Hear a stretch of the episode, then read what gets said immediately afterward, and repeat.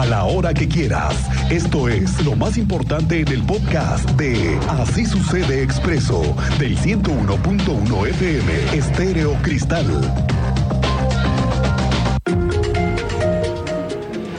Teniente Mérida, ¿cómo te va? Buenas tardes. Muy buenas tardes, Miguel Ángel. Muy buenas tardes a nuestra audiencia. Pues ya andamos aquí, nos tocó otra vez en el Telcel, en el 8, aquí en Carretas. Desde acá estamos transmitiendo. Les vamos a empezar a dar las partes de novedades. ¿Qué tal el tráfico? Accidente tras accidente tras accidente. Junípero Serra, a la altura de la zona Diamante. De hecho, el vehículo quedó cruzado en carriles centrales. Pasaban así como que por una orillita para bajar a Bernardo Quintana. Hasta allá tuvieron que subir los servicios de emergencia, muy cerca del Teletón bajando, zona diamante. Sí, sí, sí. Saturado. de Parado. Es que también el Fray pero cuando ya te vas a incorporar a Bernardo Quintana, ya sea por la lateral o que vayas a ir al puente para llegar a los arcos, todo el día está a vuelta de rueda. Ya no, ya ese ya es Se común. necesita hacer No. una estrategia vial ahí en unos tiempo, en un tiempo más, ¿eh? en un par de años Es tendrán que, hacer un- en algo. un par de años esa era la solución. Incorporar el Junípero Serra a Bernardo Quintana, a centrales de Bernardo Eso Quintana. era antes, ahora lo que tenemos es sacarlo, pero, a- laterales. pero a Guanajuato, ¿no? Sí, no, no. Un puente elevado por arriba de los arcos, yo creo. Es que esa es otra de las eh, proyecciones que seguramente cualquier político tendrá que hacer en los siguientes años. Sí, no Darle patearlo como bien hiciste las- el- el- la referencia, no estar pateando el bote y a ver a quién le toca. No, No, no, a ver, que- no, esto En tiene este que caso acá ya le atoraron. pronto, ¿eh? Sí, acá ya le atoraron, 5 de febrero. Te Pues llevas sí. de todo, pero al final tiene que quedar eso. Mira, yo creo que el 5 de febrero vamos a pasar la época más difícil de aquí a enero, porque todo lo que es diciembre, lo sabemos, Sí, hay mucho más movimiento en la ciudad, económicamente, comercialmente es mucho más movido y también socialmente, vamos, Sí, al final de en- cuentas en muchos aspectos estamos reactivados. estamos reactivados Sí, no. y es lo que no esperábamos junto con una vialidad completamente colapsada. Tú viste y presenciaste cómo la ambulancia escoltada por una patrulla de la Policía Municipal del Márquez trataba de abrirse paso porque traía un lesionado por proyectil de arma de fuego en Santa Cruz el Márquez. ¿Eso cuándo fue hoy en la mañana? Hace, sí, hace un par de horas. Ahí en zona Cerril se quedaron de ver, ya tenían viejas rencillas. Así, común, se agarraron a balazos. Pues terminó uno sin signos vitales arriba de su vehículo y otro resultó lesionado, que fue el que tú presenciaste, Sí. que la ambulancia de servicios de emergencia trataba de abrirse paso en carriles centrales de Bernardo Quintana para trasladar al lesionado al hospital acá en la capital, pero tuvo que tomar el Junípero Serra incorporarse a centrales de Bernardo Quintana, sí. que sí lo ve bastante complicado. Y eso es ahí donde uno de- debe de decir, si viene una ambulancia, un equipo de seguridad, de rescate, pues hay que hacerse un lado, ¿no? Tantito Sí, no, te pero es puedes que la gente piensa que es eh, o me quito, me hago hasta la izquierda o a la derecha, pero no, al final no reacciona y se queda a la mitad de camino y no, de, no cede el paso a los vehículos de emergencia y eso es lo que hemos presenciado, que tratan de pasar los servicios de emergencia, muy complicado para los servicios de emergencia, pero pues tú lo presenciaste. Al final iba escoltado por la Policía Municipal del Marqués para trasladar al lesionado a un hospital aquí en la capital de Querétaro y allá en Santa Cruz ya fue Policía Municipal del Marqués, servicios periciales, policías de investigación, para darle seguimiento a esa carpeta de investigación por ahora ya el homicidio de una persona con arma de fuego, que eso fue hace unos momentos. Y ayer por la noche les damos en una nota la localización de una persona del sexo masculino también, que es eh, guardia de seguridad privada, que fue localizado sin signos vitales en una cisterna sin agua eh, al interior de un domicilio. Ya la autoridad desde anoche que tomó conocimiento está realizando la investigación porque se refiere que estuvo ingiriendo bebidas con otras dos personas de conocimiento al interior de un domicilio y posterior pues ya no estaban estas dos personas y fue localizado por sus familiares y conocidos esta persona del sexo masculino, 42 años de edad, y el propietario del domicilio refirió que a simple vista hacía falta un vehículo que es un Nissan Altima, eh,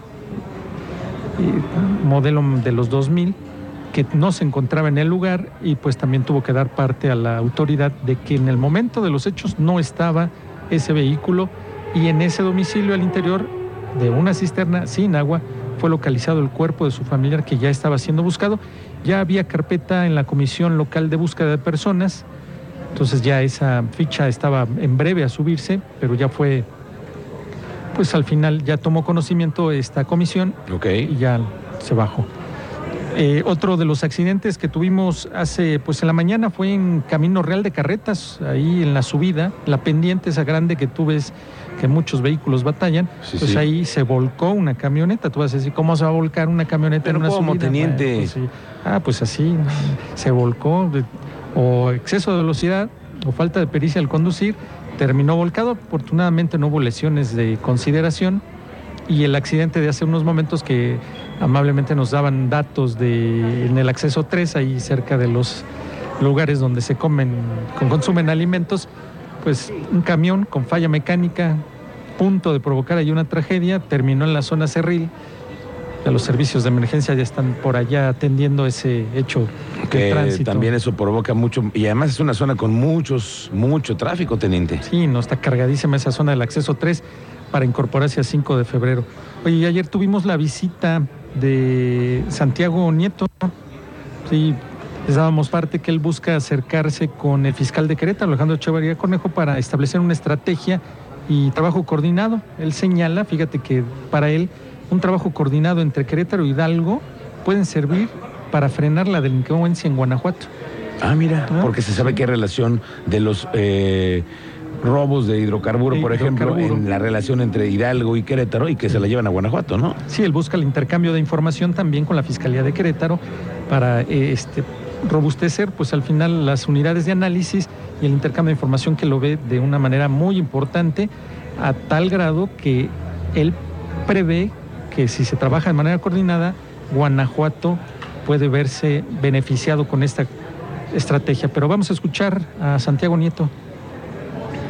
Y bueno, yo he llamado al, un llamado al fiscal del Estado eh, para que podamos eh, reunirnos y generar una estrategia y un mensaje a la sociedad de que trabajaremos de manera conjunta, porque además por supuesto que estoy trabajando en el Estado de Hidalgo y por el Estado de Hidalgo, pero también tengo una preocupación legítima porque soy de ahí, de que no siga creciendo la violencia en San Juan del Ahí hizo mención de San Juan del Río No, pues es que tiene su corazoncito también, teniente. sí, sí, sí, el ex eh, zar, Sí, sí, sí. de la UIF. Gobierno federal. claro que tiene intenciones, no solamente en San Juan del Río, ¿no?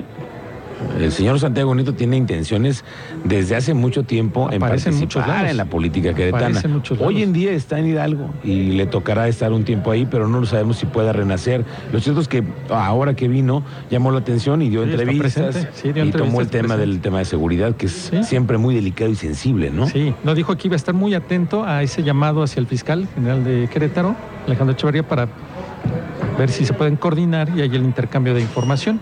Nos mantenemos informados si se da esa, ese intercambio de información y se pueden contactar. Oye, teniente, ayer te tocó cubrir la visita de don Marcelo Ebrard en, una, en un ambiente, pues, muy acogedor, ¿no? Empresarial. Empresarial. Empresarial. Él, muy, muy atento también con los empresarios, con los Sí, medios, sí, sí, sí. muy tranchero, muy Light. sonriente, Light. muy light, ¿verdad? Light, sí. De las corcholatas del gobierno federal. Oye, y Sí, momento, de hecho, al momento que tocó el tema de las corcholatas, hasta el audio se fue la bocina, ¿eh? Dijo, Sí, hasta el audio se fue en esto. Se- se- no se escucha, hasta falló el micrófono. Oye, teniente, y dime una cosa, vimos ayer a un secretario, tú que has estado eh, cubriendo otros gobiernos, otros personajes, lo viste a un secretario de Relaciones Exteriores como los veíamos antes, en que bajan del helicóptero, los, los mueven en avionetas, en jets privados. ¿Cómo lo viste No, eso, lo- eh? Discreto, ¿eh? Discreto, ¿Sí? no, no fue muy así despampanante. No, no, no, discreto. su equipo Normal, también. su equipo de trabajo. Por eso sí, los de siempre que están a su alrededor mm, se acercan, se ofrece algo, llevo, traigo, Ok. le encargo. Sí, rodeado de gente que al final ocupa. Y con el tema que tenían encima, lo del Perú, pues Claro. que salir, se tuvo que pronunciar, ¿no? Al Claro, tuvo que haber pronunciamiento. Sí, ayer la dijo, ¿eh? visita, sí, pues estuvo se- todo el día ayer aquí. Sí, desde la mañana. Qué diferencia, Empezó bien ¿no? el día, ¿no? Empezó bien el día. Pero que y hay mu- mucha diferencia, ¿no? En cuando vienen personajes que no son, pues, tan eh, bien recibidos como otros, ¿no? Aquí Hay el otros gobernador sí. fue, fueron a almorzar, el alcalde también estuvo ahí presente. Sí. Llegaron a Palacio de Gobierno, se le dio ahí también un pequeño tour. Se le vio muy, muy en confianza, muy a gusto, suelto, ¿no? gusto, Bueno, obviamente suelto, no es un estado. Imagínate que Ebrard se apareciera en Zacatecas donde No, está habiendo no, la pues balacera. sí, sí, no. Este es un lugar en donde muchos quieren venir porque aquí hay otras condiciones. Aquí se habla de crecimiento económico, de empleo, de otras cosas. No es necesariamente como lo que pasa en otros estados. Sí, y vino a eso, a, matadera, a ¿no? que busca que se promueva Querétaro también, con fines turísticos y empresariales. Me dicen que invitó al alcalde en tu calle, Luis Nava, a una gira internacional de esas Mira, que están ahora haciendo invitación. de gobernadores y de presidentes municipales para que acompañen al embajador a otras partes del mundo a promover, A promover el Querétaro, país, ¿no? ¿no? Sí, pues en, en general el país, ¿no? Ojalá que haya oportunidades.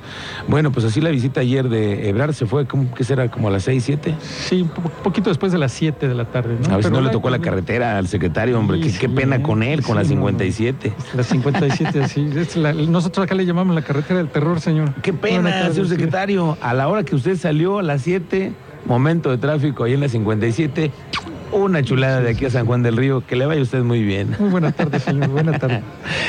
Muy bien, teniente. ¿Alguna otra cosa? No, pues hasta el momento Estamos son las pendientes. novedades y les traeremos más novedades. Bueno, hay que bajarle. Hay que bajarle, Sí, dicen. alcohol ese es de primera. Esa es la primera, hay que bajarle a todo y eso es lo que están promoviendo el gobierno municipal con esta nueva estrategia de bajarle a todo. Sí, Vamos a ver no cómo excederse funciona. con el alcohol. Muy bien, teniente Mérida, estamos pendientes. Y los alcoholímetros hoy y mañana y sábado por las Eso fiestas. operan ¿eh? de manera normal, ¿eh? Sobre Nada hombres de y que mujeres. soy compadre de no sé quién y por ahí déjeme pasar de ladito. No, Es que traigo charola. Sí, ¿cuál? Sí, pero de pan, de muertos será. Bueno, gracias. Estamos pendientes, Teniente Mérida. Muy, Muy buena buenas tarde. tardes. Te encontramos en redes sociales. como Mérida 7776 en Twitter. Muy bien, vamos a la pausa y volvemos después de la pausa.